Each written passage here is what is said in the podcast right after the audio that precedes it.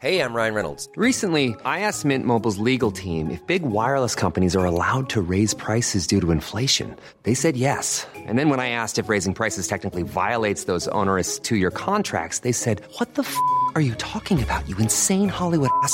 So to recap, we're cutting the price of Mint Unlimited from $30 a month to just $15 a month. Give it a try at mintmobile.com slash switch. $45 up front for three months plus taxes and fees. Promo rate for new customers for limited time. Unlimited more than 40 gigabytes per month. Slows. Full terms at mintmobile.com.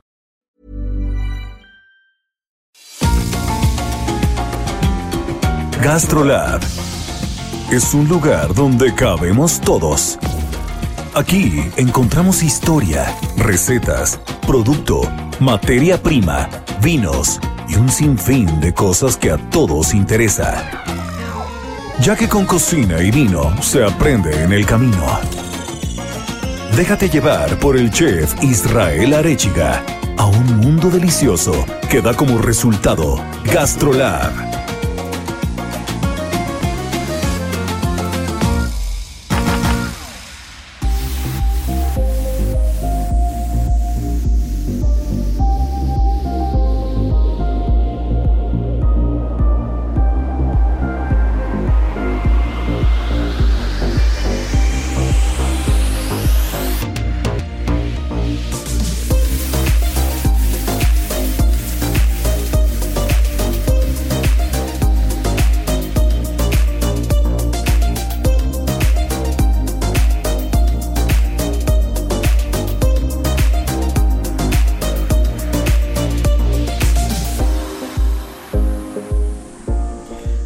¿Cómo están? Ya estamos en Gastrolab, ya es fin de semana, ya es la una de la tarde, ya está Miriam Lira aquí al lado de mí con, con todos los temas, el chisme gastronómico, todo lo que hay, todo el, el día a día de la gastronomía.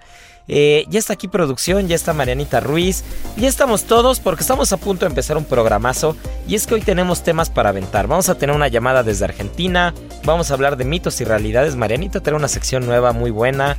Este, y hoy tenemos a uno de los grandes cocineros que hay en este país, un gran amigo mío, gran amigo de Gastrolab, que lleva muchos años macheteándole. Es de esos cocineros que de verdad eh, están en la línea, que tú los ves, que toda la pandemia no doblaron las manos, que estuvieron haciendo cosas, estuvieron haciendo actividades y que todo el tiempo están haciendo algo y es Sergio Camacho. Las 8 de GastroLab. Es momento de dar un repaso por nuestras páginas.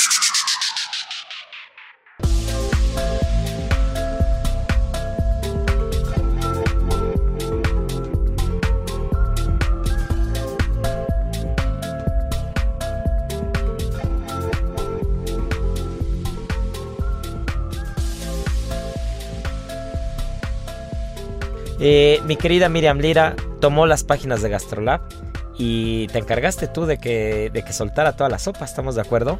¿Cómo están a todos los amigos de Gastrolab? Ya estamos arrancando este fin de semana. Ay, yo no sé ustedes, pero de repente lluvioso, de repente muy caluroso. Uno ya no sabe qué comer estos fines de semana porque... Ni qué ponerse. Ni qué ponerse, pero bueno, espero que estén con algo refrescante a su lado, una cervecita, una agüita de jamaica, de horchata, de lo que quieran, y que se pongan cómodos para disfrutar con nosotros, porque sí, vamos a hablar de un chef que le está rompiendo en, todo, en todos los sentidos y que es Sergio Camacho. Y que este año fue elegido el chef del año por el Club Batel, Club México y la Academia Culinaria de Francia. Nada más y nada menos este personajazo que la verdad es que si ustedes lo ven, lo primero que van a eh, distinguir de este señor, de este gran chef, es su sentido del humor. es una persona, híjole, Ligera. divertidísima. Y que aunque él se ha desempeñado toda su carrera, este, más específicamente como a los banquetes, es una persona que en el mundo gastronómico y de los chefs y de los restaurantes es sumamente querida. ¿A poco no? Es sumamente querido, sumamente conocido. eh, es una persona con mucha capacidad, con muchas cualidades, con muchos amigos. Eh, todos sabemos que, que en este medio, si bien nos llevamos muy bien casi todos con todos, pues siempre es un poco complicado porque el ego en la cocina, el ego en el servicio, el ego en el vino, pues, pues juega un papel muy importante. Pero, pero Camacho es uno de esos cocineros que muy difícilmente, por no decir nunca, vas a encontrar a alguien que te hable mal de él. Nunca, no, todo el mundo le dices. Camacho, ah, es buen brother, es buen cuate, me cae muy bien, divertido. es muy agradable, es muy divertido, te puedes pasar la tarde echando eh, una paellita, te puedes pasar la tarde cocinando, echando vino, eh, hablando de cerveza, hablando de lo que sea, y siempre tiene un tema, le cae bien a todos. Eh, y, y- siempre suma, ¿no? Que esa es la parte importante y creo que esa es una parte fundamental y crucial de que haya ganado este tan merecido premio. Sí, pero específicamente lo ganó por todo, pues por toda la labor que estuvo haciendo durante pandemia con un proyecto que, bueno, le fue espectacular que se llama Mentor MX que era una plataforma online en donde él daba clases de cocina y no específicamente a gente muy especializada en ella y tal, podría inscribirse quien quisiera y estaba enfocada para todas las personas que les gusta comer- cocinar y comer y pasarla bien y, y preparar algo en casa, ¿no? Entonces este proyecto le abrió las puertas y le dio todavía más visibilidad de la que ya tiene y pues lo llevó a ganar este, este premio. Que ese premio, eh, no recuerdo quién fue el que ganó el año pasado, pero hace como dos o tres años lo ganó también Carlos Ramírez Roure, eh, panadero, muy buen amigo, querido de Gastrolab y mío. Y, y- de verdad, creo que Batel, una de las cosas que, este, que, que ha hecho muy bien en los últimos años, yo lo platiqué con Azari Cuenca apenas, que Azari Cuenca es el presidente de Batel y, y está ahí metido también Guisantoro, mucha gente, amigos queridos nuestros y de, y de Gastrolab, ya lo decía hace rato, me platicaba que, que se están enfocando mucho en la gente joven y en el interior de la República, Eso que eso es es algo que se hace muy bien, ¿no? Porque tú ves las galas de Batel y viene la gente de Batel Morelos, Cuernavaca, viene la gente de Veracruz, de San Luis Potosí, del Bajío. Entonces, Batel es una organización de cocineros que, que lo que lo que tiene como fin es resaltar la gastronomía, es eh, llevar la materia prima, el producto, las técnicas, las tradiciones, muy de la escuela francesa, pero no cerrada únicamente a cocineros de escuela francesa o de cocina francesa o de origen francés, sino, sino muy abierta y tropicalizada, entendiendo lo que es México, lo que es este país, sus cocineros y sus tradiciones. Y, y lo que hace es rescatar todo eso y crear comunidad, ¿no? Crear país, que eso es lo que hace muy bien tanto Camacho como Azari Cuenca como Guy Santoro, ¿no? Todos, todos los que están metidos en, en Batel crean comunidad, crean país, eh, crean lazos, crean conexiones gastronómicas y eso, eso se agradece en un país que tiene tantos habitantes, que tiene tanto, tanto que dar gastronómicamente hablando y que a veces algunos estados se quedan perdidos, ¿no? Sí, y sabes que también otra de las cualidades de este, de este gran chef es la humildad, ¿no?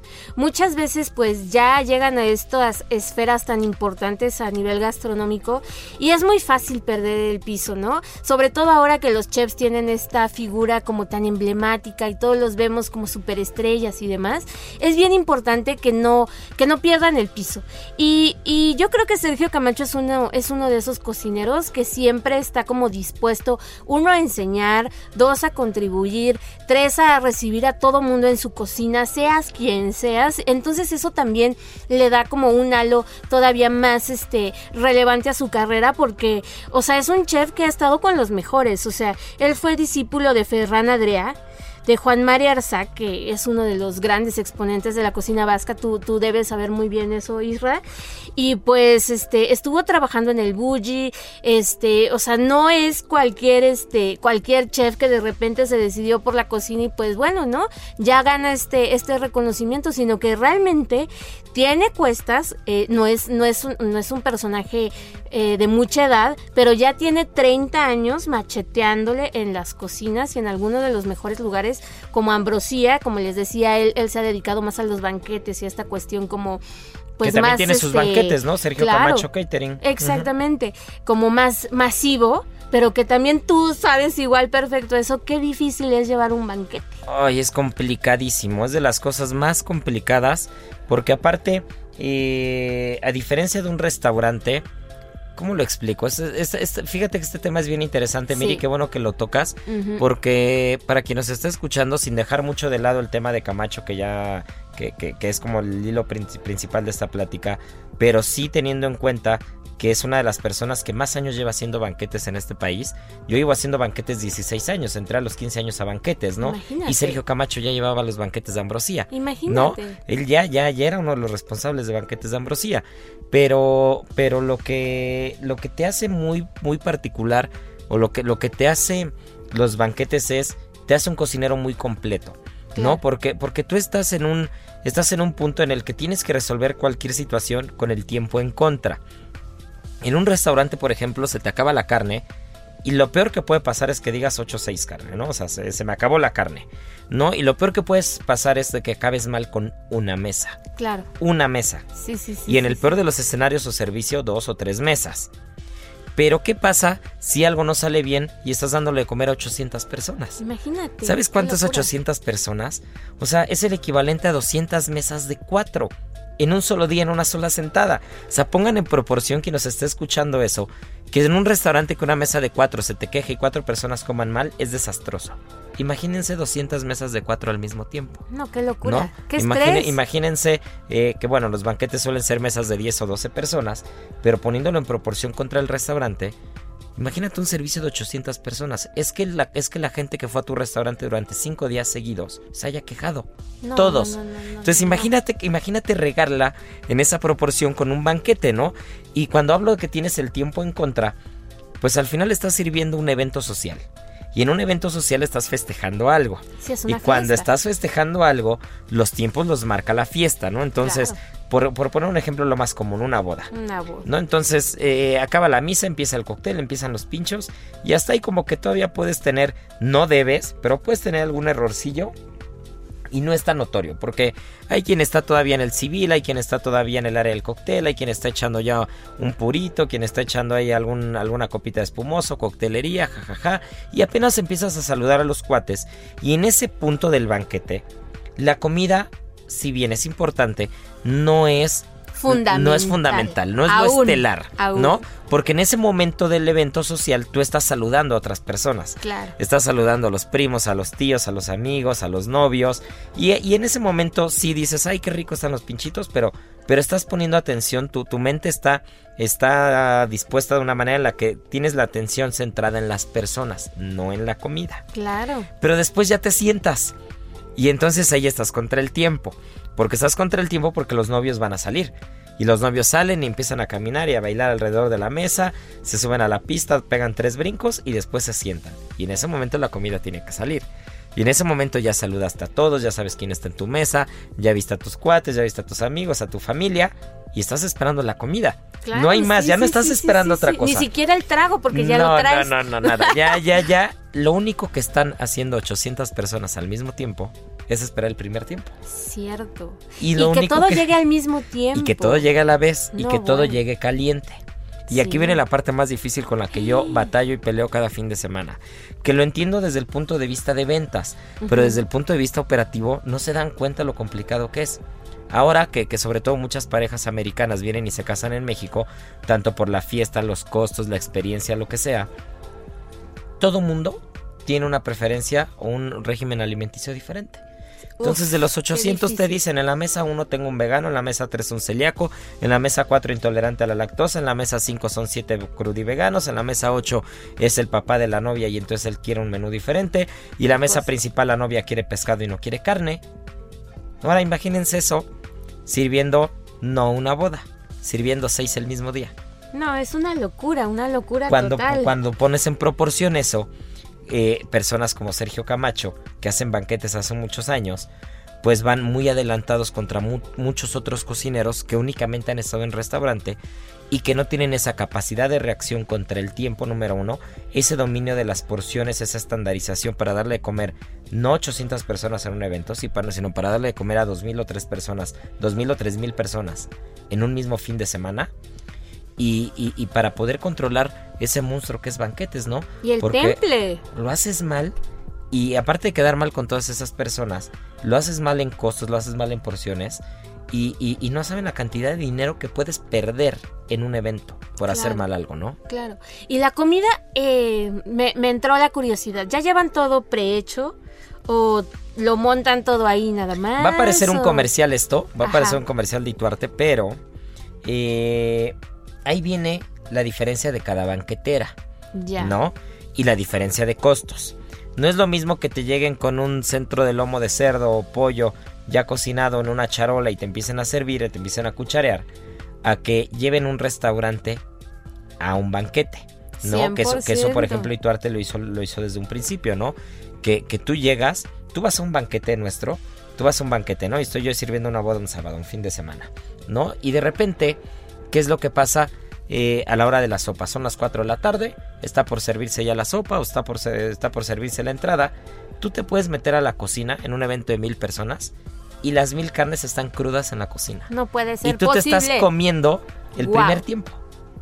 No todas las, no todas las banqueteras hacemos eso. Qué locura. Ojo. Pero, pero ese es el enfoque de cada banquetera y ahí es donde Claro, viene el justificar sí, sí, qué es lo que cobras, ¿no? Entonces, tú vas, por ejemplo, ¿no? La semana pasada serví una boda que tenía de entrante ceviche. ¿no? Sí, Llegué ¿cómo después de la tienes? cabina, de aquí me fui al evento, estaba aquí bastante cerca. Llego al evento y teníamos que servir el ceviche 3 de la tarde, ¿no? Y llegué, no sé, a las dos y media de la tarde. El ceviche, el pescado seguía crudo, no había tocado el limón. No, estaban esperando a que llegara, porque aparte les dije, esperen, aguántenme a que llegue, ¿no? Entonces, llegas y falta media hora para que salga el ceviche y tienes el pescado al vacío, cortado en hielo, y tienes los limones enteros. Ni siquiera dejo que los corten. No, porque se oxida el jugo de limón. No es como que llevo el jugo de limón hecho en bote. Entonces ya llegó el chef, ahora sí todos a correr, ¿no? A exprimir limones, a sacar el pescado, a poner un baño María para que salga bien frío. Y son, faltan 10 minutos para servir y estamos acabando el ceviche. ¿No? Entonces, esa, esa parte es muy compleja, como habrá, como habrá otros platos que puede ser que lleves más adelantados, ¿no? Unos piquillos rellenos de pato, bueno, pues ya los llevas hechos, los, los rellenas el viernes, Claro. los metes en la cámara de refrigeración, cargas el carrito el sábado a la camioneta refrigerada, llega el sábado al evento y bueno, pues sacas los sacas los piquillos, los metes al calentón o si llevas horno, lo que sea que lleves, los regeneras y los sirves. Pero un ceviche, una carne, yo por ejemplo no sirvo pollo, ¿no? Eso ya, ya depende de cada banquetera, el nivel de la banquetera. Este, camarones, ¿no? Camarones en un pescado o en una entrada.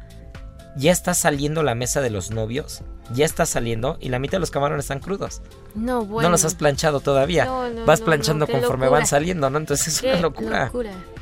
Es una locura, la verdad. Entonces, mis respetos para lo que para lo que hace Camacho y, sí, sí. y- y lo que bien hacen muchos merecido el premio, la verdad es que lo merece con todo, con todo y esperemos que en los próximos años nos esté dando todavía más sorpresas. Ya te está echando ahí competencia, también él, él está en el gourmet, pero bueno, son compañeros y se quieren mucho. No, nos queremos mucho. Es un gran amigo, eh, un gran profesional, lo respetamos mucho. Y también está en Casa Jipe, ¿no? Sí, sí, sí, sí, que es un lugar espectacular. Es, es más de eventos, sí, no es un restaurante como tal. Que es de grupo Los Danzantes. Que si quieres ir al restaurante vas a Los Danzantes en Coyoacán, por ejemplo, ¿no? Exactamente, pero si tienen algún evento próximamente y les dicen es en Casa Chipe, híjole, ¿eh? no digan que no porque es un lugar divino, un jardín Al espectacular sur de la ciudad. en Coyoacán, preciosísimo. Y si tienen suerte, ahí va a estar el chef. Sí, si tienen suerte, debería de estar y si no le jalan Sí, las orejas al sí, buen Camacho. sí. ¿Dónde andabas? Le dicen que este que la carne no estaba al punto y van a ver que aparece en dos segundos. Así es. ¿No? Con, con eso hacen que todos los chefs aparezcamos en la mesa en dos segundos. Sí, sí, ¿no? Pero bueno, pues mi querida Miri, qué bueno, qué gusto. Me dio mucho gusto ese premio. Yo creo que este que tendremos que ir a la siguiente cena de gala de Batel, ¿no? Le vamos a decir a Camacho, a Sari sí, Cuenca, sí, Gui sí. Santoro, este, a Frederick, Frederick Leyun, que también es un gran amigo, al sommelier Oscar Rangel, que también está ahí metido en Batel. Toda la gente de Batel que, que, que siempre son muy buenos compañeros, muy buenos profesionistas y que tienen siempre muy buenos eventos. Pero antes de irnos, mi querida Miri, ¿Qué hay con las redes sociales de Gastrolab? Porque nada más veo que todo el mundo nos escucha el sábado, nos escucha el domingo, nos escucha con Sergio y Lupita el martes, el miércoles, el Ay, jueves, sí. pero no veo que nos, que nos den like en los TikToks, ¿eh? ¿No? ¿Cómo Pues de que no? por eso tienes que recordarles las redes ¿Cómo? sociales Nos están para que no, así de mal, amigos. no se ¿Cómo estén está, haciendo, hombre? ¿eh? No, pues este, los esperamos en TikTok, arroba Gastrolab. No importa la edad que tengan. Ustedes van, descargan su aplicación y nos buscan. Y pues hay para todos. O sea, se la van a pasar divertidísimos. Ahí van a encontrar también al chef Israel Arechiga haciendo algunas locuras. No, no lo que ven en televisión, otro, otro tipo de cosas, otro tipo de recetas. Y pues bueno, nos pueden encontrar en gastrolabweb.com, en el sitio. Ahí pueden ver tanto la versión impresa como todas las notas digitales que tenemos preparadas todos los fines de semana y todas las semanas para ustedes. ¿Qué más? Arroba Heraldo Gastrolab en Instagram. Entonces, pues tienen dónde elegir. Solamente no estamos en Twitter, eso sí, ahí les fallamos. Pero tienen mucho de dónde escoger. Hay mucha tela de dónde cortar. Sí, por favor. Y bueno, si a mí me quieren seguir, arroba lirimiri.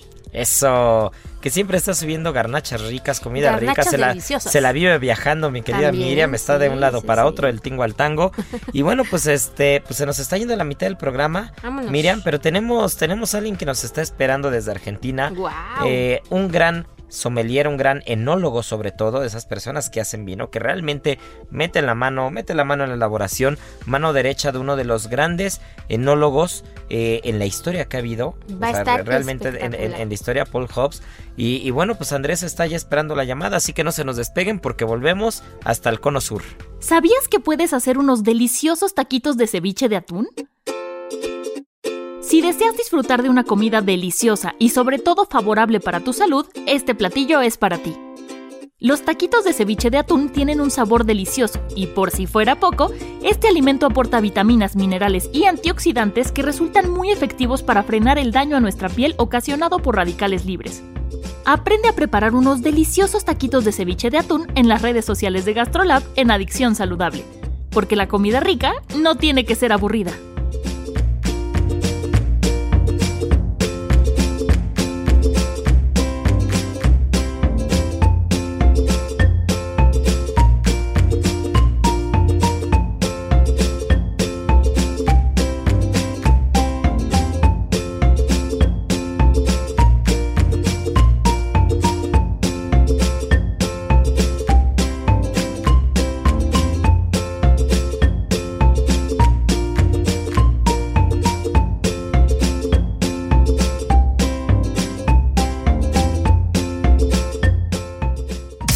La vuelta al mundo en un bocado. Primero vamos a hablar de la fiesta de San Patricio, que es una festividad de origen cristiana que se va a celebrar todos los jueves 17 de marzo y que va a conmemorar particularmente la muerte de San Patricio de Irlanda, que es el patrón de toda la isla. Entre los datos curiosos, o por qué siempre vamos a ligar el whisky a San Patricio y a las fiestas irlandesas, se dice que en su lecho de muerte, el 17 de marzo de- del año 461, pidió a todas las personas que estaban reunidas alrededor que brindaran con una gota de whisky por su viaje celestial para poder facilitar su dolor. La verdad es de que San Patricio fue una persona bastante curiosa, ya que originalmente fue secuestrado por piratas celtas. Ellos lo llevan de Escocia a Irlanda y en Irlanda es donde empieza eh, a evangelizar a toda la parte de la isla, ¿no?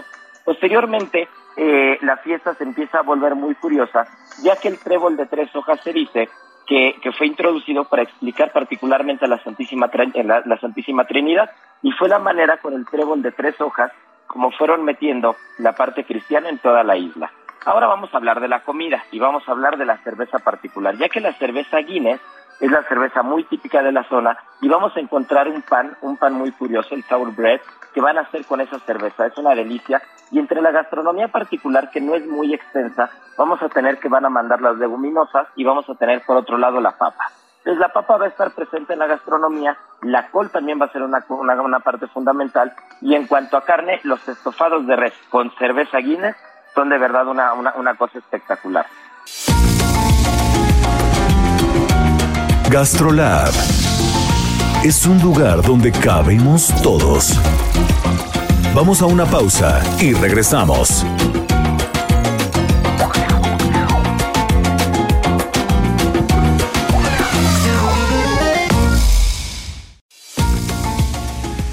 Gastrolab, estamos de regreso.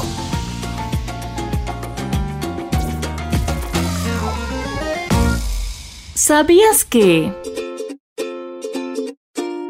Las Chunky Cookies son el bocadillo perfecto para disfrutar a cualquier hora del día.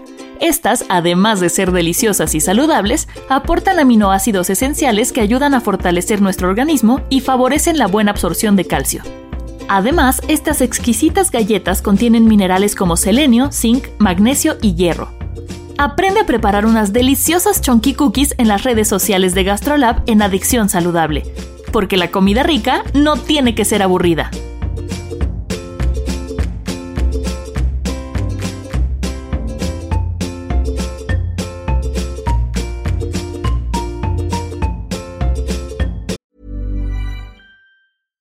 Ever catch yourself eating the same flavorless dinner three days in a row? Dreaming of something better? Well, HelloFresh is your guilt-free dream come true, baby. It's me, Kiki Palmer. Let's wake up those taste buds with hot, juicy pecan-crusted chicken or garlic butter shrimp scampi. Mm. Hello Fresh. Stop dreaming of all the delicious possibilities and dig in at HelloFresh.com. Let's get this dinner party started.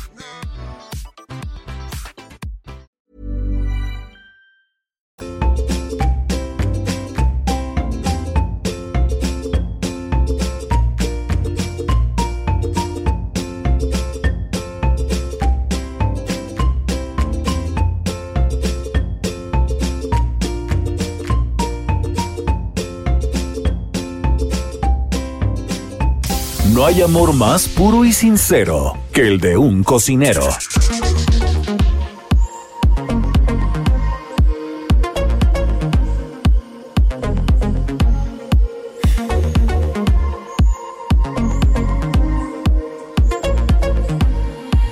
Bueno, pues ya estamos de vuelta amigos de Gastrolab, tal como se los prometimos en un principio. Tenemos un invitado de lujo vía telefónica, nada más y nada menos que Andrés Viñoni de Viña Cobos desde Argentina. Eh, antes de empezar con cualquier otra cosa, me gustaría que nos, que nos platicaras un poco aquí a, quien nos escucha en México. ¿Quién es Andrés y qué es Viña Cobos? Eh, Andrés Viñoni básicamente es un enólogo joven, apenas 34 años, que ya hace poco más de 17 años trabaja de esto, sexta generación de enólogos. Los enólogos somos básicamente en, en la profesión que, que, se dedica a hacer vino, somos quienes hacemos los vinos. Y bueno, ya con, con más de, de, de 20 cosechas alrededor del mundo, trabajando hoy principalmente en Viñacobos, pero también en proyectos satélites en Galicia, España y Caborso en Francia. Eh, bueno, dirijo los destinos hoy enológicos de, de, una de las bodegas más prestigiosas de Sudamérica, que es Viñacobos. Cuando hablamos, cuando hablamos del vino en Argentina, eh, estamos hablando que, realmente se está tomando un protagonismo en el nuevo mundo, eh, con muchos varietales, y que también las elaboraciones, yo tuve oportunidad de estar hace un par de años en Argentina, la verdad es de que no tiene nada que pedirle al viejo mundo. Se, ha avanzado muchísimo con muchas cosas, con los varietales, con, la trazabilidad, con la tecnología del vino. ¿Y cuál crees tú que es la carta fuerte para hablar de los vinos de Argentina y particularmente los de Viña Cobos?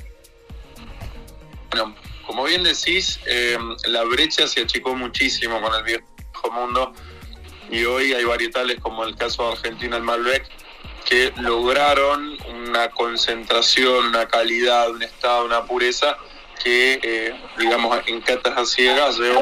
¿Qué es lo que pasó? Es que, que básicamente los últimos 30 años una cierta evolución del terroir, donde tuvimos muchísima influencia de, de gurúes internacionales, tal es el caso de quien trabajo hace más de 7 años, que, llegó a Argentina hace 30 y que encontraron estos lugares, por así decirlo, no descubiertos al 100%, el, el, grandísimo potencial y lo llevaron a un nivel espléndido. Entonces, hoy tenemos Malbec, Carmener, Tanar, Rote, un montón de, varietales, por ejemplo, en Sudamérica, que, que destacan muchísimo. Y bueno, mi querido Andrés, entre las cosas o entre las líneas que vi de Viña Cobos, hubo un par que me llamaron mucho la atención, Cocodrilo y Vinculum. ¿Qué hay con esas dos líneas de Viña Cobos? Bueno, mira, Cocodrilo, digamos, es un blend de, de tipo bordelés, está basado en Cabernet Sauvignon y normalmente, digamos, año a año va incluyendo Petit Verdot, eh, Malbec, Cabernet Franc, Merlot, depende, ¿no? Pero detrás de este concepto hay un, un, una declaración, un statement muy importante que es el, potencial del Cabernet Sauvignon en Argentina. Muy conocido por el Malbec, siempre Argentina, pero por ahí no, no se habla tanto del Cabernet y Argentina tiene, eh, digamos, un terroir espectacular porque es un lugar que se sitúa entre las montañas, terrenos muy pedregosos, mucho sol y, el Cabernet realmente puede madurar, puede hacer, digamos, en, en, una gran forma. Así que es un vino que, gusta muchísimo y la gente pide muchísimo.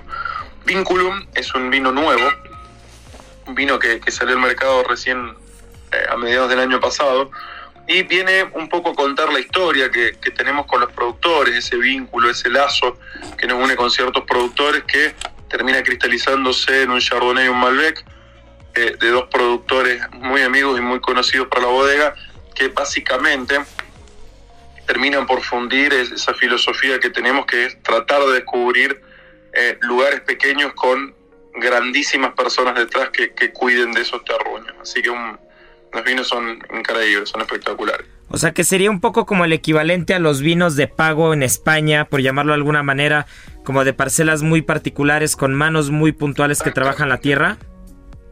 Exactamente. Eh, qué interesante Andrés. Y por último, de las líneas, de las líneas que tiene Viña Cobos en particular, desde, desde ya lo platicábamos Cocodrilo, ya lo platicábamos también en el tema de Vinculum, eh, tienes también por ahí eh, una, una muy particular, ¿no? Que es Felino, que es como la línea base.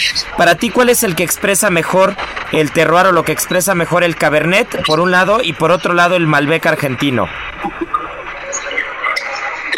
Creo que, bueno, Felino es nuestra línea de entrada, si bien no es para nada económica nuestra línea de entrada, Viñacobe es la bodega más cara de Argentina.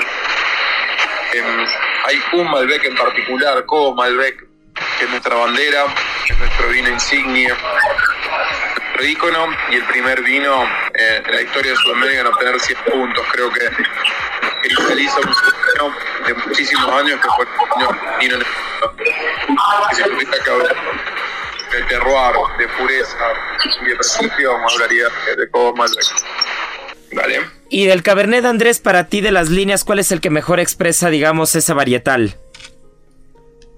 Bueno, mira, dentro de las líneas, Bramare, Appellation, Luján de Cuyo expresan muy bien el Cabernet en un lugar preciso, que es un valle muy antiguo, donde hay básicamente viñedos muy viejos de, de Cabernet Sauvignon y se traducen en mucha potencia y mucha elegancia. Así que ese, ese Bramare Cabernet Sauvignon creo que, es uno de los grandísimos vinos de la bodega.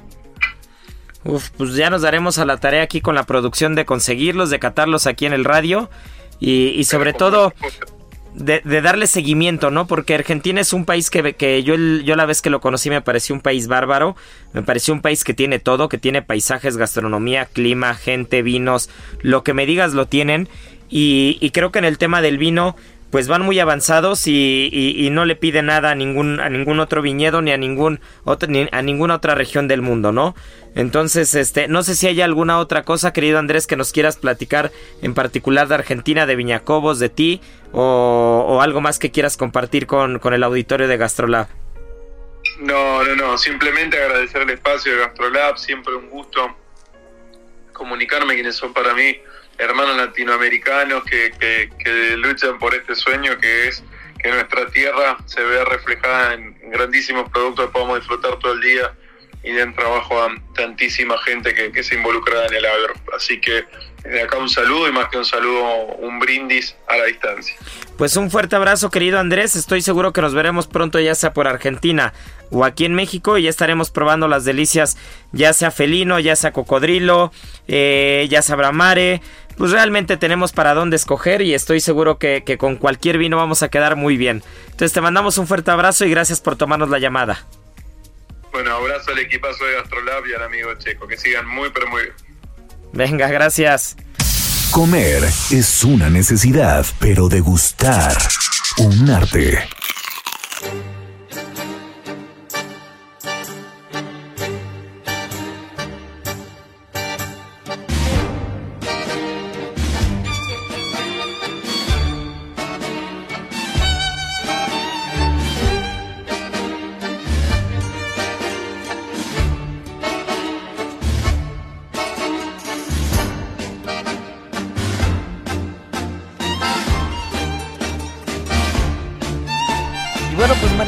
Sé tú, pero yo ya me quedé en Argentina.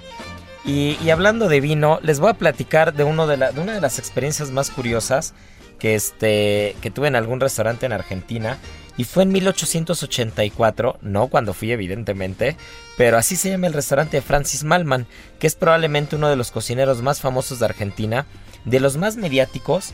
Eh, es muy complicado, no sé tú Marianita qué opinas al respecto, pero es muy complicado poder definir quién es el mejor chef o quién no es el mejor chef de un lugar, ¿no? De un país o de, algún punto en común. Pero con Francis Malman en particular, eh, sí creo yo que es el más mediático, creo que es el más conocido y creo que es uno de los responsables que, que se haya puesto a la cocina argentina, la cocina eh, de Sudamérica, la cocina Latinoamérica, probablemente junto con Alex Atala, junto con Gastón Acurio, pues toda esta parte de, de, Sudamérica se puso en el mapa gastronómicamente hablando, también por personas como Francis Malman.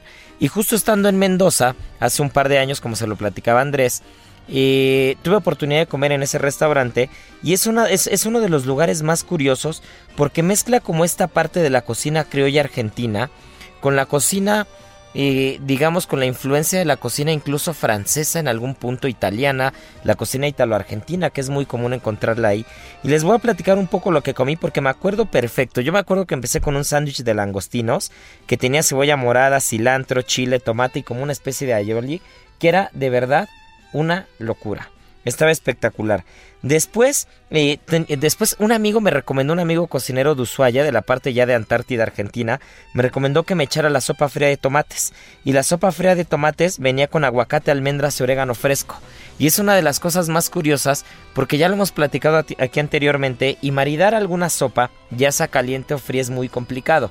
Y esta sopa iba espectacular con un Cabernet Franc, me acuerdo muy bien, que, que, de verdad un Cabernet Franc muy joven y que si pudiéramos pensar que la acidez iba a chocar o iba a ser un caos ahí, la verdad es de que empataban perfecto porque el tomate estaba dulce, estaba en su punto.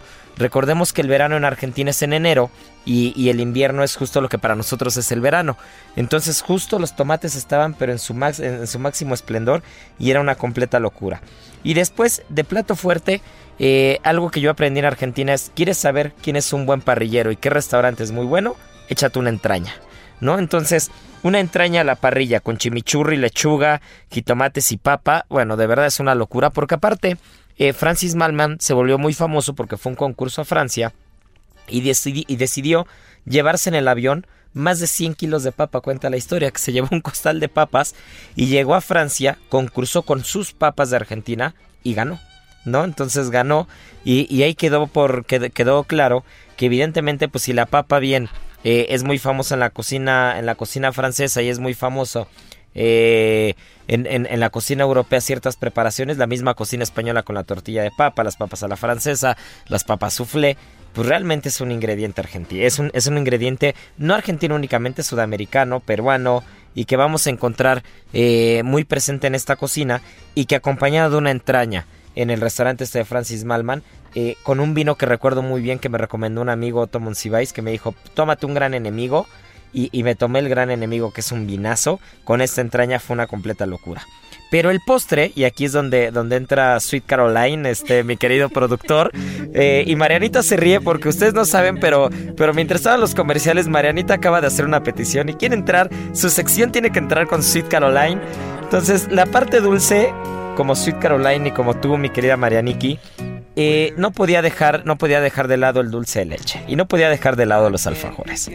pero aquí es donde entras tú Marianita porque yo me eché un alfajor bueno me, me hinché de alfajores en Argentina lo recuerdo muy bien debo traer todavía esos gramos o kilos de más. Pero vamos a partir de algo Marianita. ¿cuál es la diferencia entre dulce de leche y cajeta?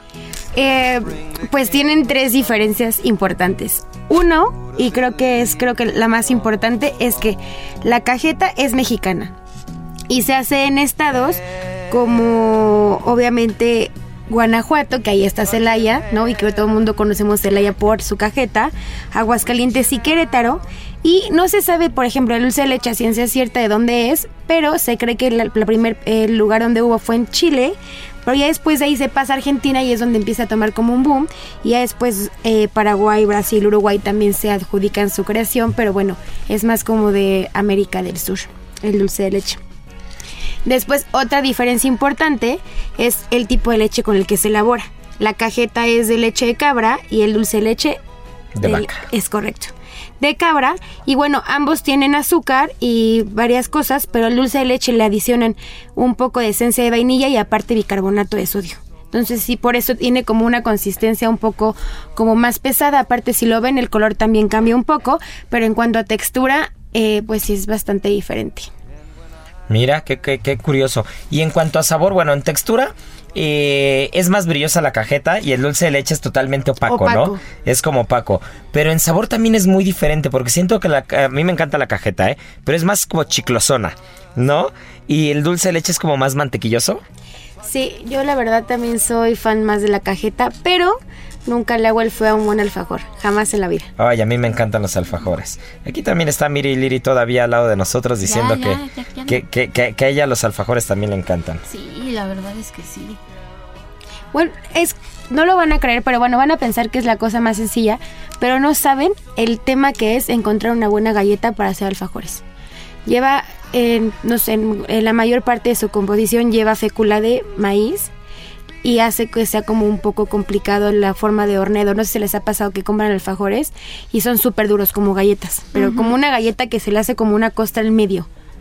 Entonces, de verdad, el día que encuentren una buena receta de galleta de alfajor, por favor, rolena, porque las apreciamos bastante los reposteros. Eso, yo una vez probé un alfajor, de qué, qué manera tan curiosa, este, mi esposa hace unos alfajores muy buenos. Sí. Se hace unos alfajores muy buenos, se defiende Sí, muy sí. bien. Pero, eh, curiosamente con ella, hace como dos o tres años, estuvimos en Barcelona y caminando muy cerca de la Sagrada Familia, en una tiendita que podíamos a comprar agua, tal cual una tiendita así de un metro de ancho, este, encontré un alfajor. Y entonces lo compré nada más por, por ver qué era. Y ya no lo comimos como dos o tres días después. Y era un alfajor que tenía coco alrededor. Y tenía. No sé si la, si la galleta estaba hecha, Marianita, tú que eres la repostera debes saber ahí. Pero tenía que ver algo con palma o con coco. No sé si tenía como mantequilla, aceite de palma. Alguna cosa tenía en particular. Pero te comías la galleta y se te deshacía en la boca como si fuera un polvorón muy sutil. Y una cantidad de dulce de leche que no cabía yo creo en el envase. Era una locura ese alfajor. Está espectacular. Son deliciosos. A mí el 24 de diciembre me regalaron una caja de alfajores de una cuenta que solamente vende en Instagram, que para mí creo que son de los mejores que he probado. Y la verdad me comí dos. Y el día que se casó el señor Israel Arechiga me lo llevé y esa fue como toda mi botana de, de la carretera. Y un mes después seguían impecables los alfajores. Ay, qué rico. rico. Ahora, ¿qué otro postre se te ocurre a ti, Marianita, con dulce de leche? Por ejemplo, está el suspiro limeño, que es un, que es un postre muy tradicional de Lima, que, que se hace con merengue y con dulce de leche. Me no sé si encanta. lo has probado, a mí me encanta. Me encanta y les voy a decir otro. El panque de lote. Ay, qué joya. Panque, pero fíjense, eh, lo importante de aquí es que No, lo importante es que nos traigas uno. Lo importante es que- sí, sí, sí. no importa si, si quieren cajeta o dulce de leche, pero bueno, van a hacer un panqué de lote y cuando todavía esté muy, muy eh, calientito, que esté como recién hecho, van a poner en la estufa dulce de leche o cajeta y lo van a aligerar con, con leche. Pero que esté bastante ligero. Y ya que les quede ligerito, así caliente, van a bañar el, el panqué de lote a que quede como un tres leches. Y luego, como no es suficiente eso, van a montar crema batida y le van a poner dulce de leche y lo van a embetunar por, pues, si quieren en medio del medio o si no nada más arriba y o lo duyan, pero no saben la cosa que es. Ay, qué rico, ¿no? Pues si lo importante sí es que lo traiga, ya producción dijo que sí, que autoriza que, que traiga cinco, que traiga diez. Diez para que traiga cada 10 uno. para el siguiente programa. Pero este, qué rico, qué rico, qué delicia, Marianita. Y, y a ver, dinos una cosa. Eh, para gente neófita en la repostería como yo, ¿cómo, cómo es la base para hacer un panqué de, de lote bien hecho? ¿Cómo haces que quede jugoso, que no se seque? Pues extrañamente, ah, he hecho una investigación de campo y he descubierto que los elotes en lata son mucho mejor que el natural para hacerlos. Ah, Porque mira. aparte también le cambia un poco el color y yo creo que es de tanto conservador o no sé qué sé yo. Es otro maíz diferente también, ¿eh? es un, Sí. es un maíz amarillo. Es amarillo Ajá. y es más dulce. Entonces hace que quede como, pues sí, yo creo que es por los conservadores queda como más, como más húmedo. Aparte cuando lo haces con el, con el grano natural, te queda como mucho el gabacito, que la verdad a mí no me gusta nada. Y cuando haces el otro, te queda como más, Más mantequilloso, más, más suave. mantequilloso. Entonces, si tienen alguna receta con la otra, con pues con elote normal, cámbienlo, es como lo- la misma cantidad por el, el de lata, pero el amarillo, ¿eh? Sí. Y es delicioso. Uf, qué rico. ¿Y helado de plátano?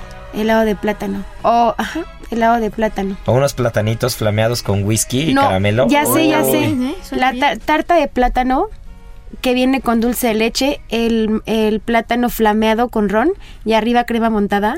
No, bueno. Bueno, pues ya tenemos aquí un póster que seguramente lo van a ver pronto en Ceru. Ah, ¿verdad? no, no, no, no me extraña ni tantito. Y, y a ver, ahora hablando de tips y de mitos y cosas así, con, con cuando haces panqués, Marianita, ¿cuáles cuáles para ti como las cosas que no pueden faltar o las cosas que no puedes obviar para que te quede bien un panqué? Eh, um, pues más bien podemos hablar como un poco de los mitos al momento de hornear.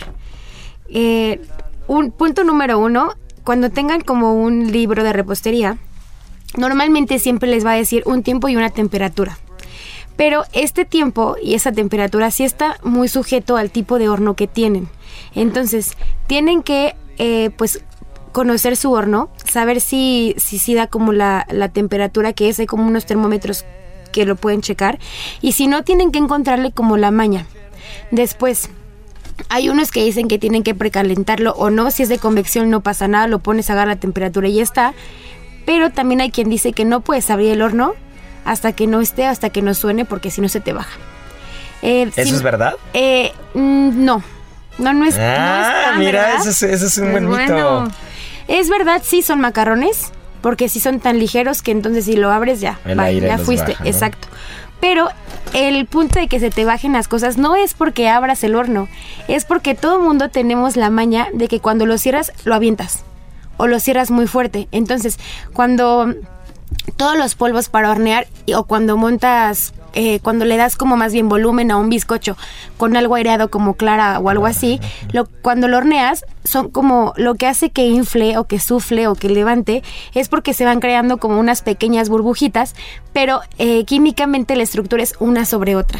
Entonces, si tú es, eh, al momento de cerrar el horno le pegas a la puerta, lo que haces es que vas a romper la de arriba y la de arriba colapsa y entonces empieza efecto dominó, empieza a caer, exacto, y por eso se hunden y por eso se caen las cosas. Entonces, sí pueden abrir el horno, pero cuando lo cierren, lo tienen que hacer como con mucho cuidado. Ay, mira que mira qué buen tip. Excelente. Ahora, el siguiente programa te voy a preguntar, Marianita, nos vas a dejar picados. Este, nos quedaste a ver el aminoácido de coco. Yo creo que el siguiente programa te lo vas a echar. Y, y te voy a preguntar sobre qué tan cierto es que si metes el palillo, si metes el cuchillo, es verdad o no. Ya no vamos a decir nada porque el tiempo se nos está yendo. Se nos está yendo como una copa de vino, un cabernet del Valle de Uco que nos platicaba Andrés, o se nos está yendo como, como una cucharada de un panque de plátano. De, de- de maíz con helado de plátano, plátano flameado y Qué dulce rico. de leche. Así que bueno, pues no se nos, no, no se nos vayan porque nos queda la adivinanza todavía. ¿Sabías que... La jícama puede volver de cualquier platillo algo 100% saludable. Al ser una excelente fuente de minerales como calcio, magnesio y potasio y al mismo tiempo ser baja en hidratos de carbono, este ingrediente te ayudará a mantener tu cuerpo nutrido mientras disfrutas de su delicioso sabor. Por ejemplo, si tú eres un amante de los tacos, puedes rellenarlos con este tubérculo y bañarlos en una salsa de mango habanero. Aprende a preparar esta receta en las redes sociales de GastroLab en Adicción Saludable. Porque la comida rica no tiene que ser aburrida.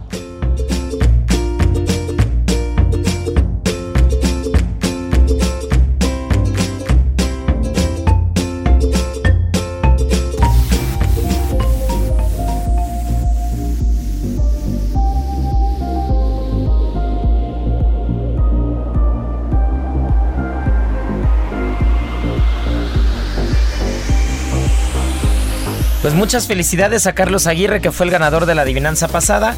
Y, y la de esta semana la vamos a hacer muy fácil en el contexto del vino argentino. Que nos digan tres zonas, quitando Mendoza, Mendoza no se vale, tres zonas donde se produzca vino en Argentina. Ya saben, arroba Israel Arechiga, arroba Israel A-R-E-T-X-I-G-A. Muchas gracias por escucharnos, esto es Gastrolab, que tengan un buen fin de semana y nos escuchamos la semana que viene. Y ya saben que no nos podemos ir sin decir nuestro lema de cada fin de semana. Tripa vacía, corazón, sin alegría. Aquí concluye otra emisión más de Gastrolab, el lugar donde cabemos todos. Esta es una producción de Heraldo Media Group.